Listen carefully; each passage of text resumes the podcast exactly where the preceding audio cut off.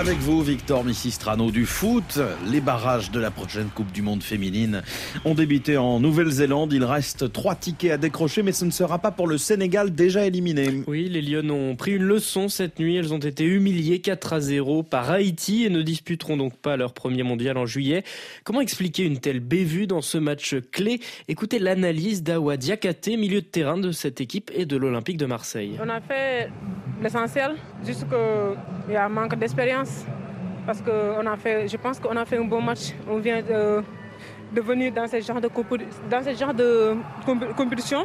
Euh, bah, on, a, on, a, tiré les enseignements. Prochaine fois, on va faire mieux parce que c'est juste l'expérience. On a, pas, on a des, des joueuses très jeunes. Euh, bah, c'est ça. Et l'autre pays africain en course dans ces barrages, Julien, c'est le Cameroun qui est sur le point de s'imposer et mène pour l'instant 2 à 0 face à la Thaïlande. Les Camerounaises qui devront donc affronter le Portugal pour se qualifier pour le prochain mondial. Le Sénégal peut se consoler de la bévue de sa sélection féminine avec le retour imminent de l'idole du pays, Sadio Mané. Il a manqué le mondial, on ne l'a plus vu sur un terrain depuis la mi-novembre. L'attaquant du Bayern devrait rejouer dès le week-end prochain avec son club. Il l'a lui-même annoncé lors de la visite à Munich du ministre sénégalais des Sports, Yankoba Diatara. Sadio Mané s'est remis de sa blessure au péroné et s'est confié à Babacar Fall au sujet de sa longue absence. Ça n'a pas été facile, ça a été long, mais bon, je pense que maintenant le plus important est que je me sens bien.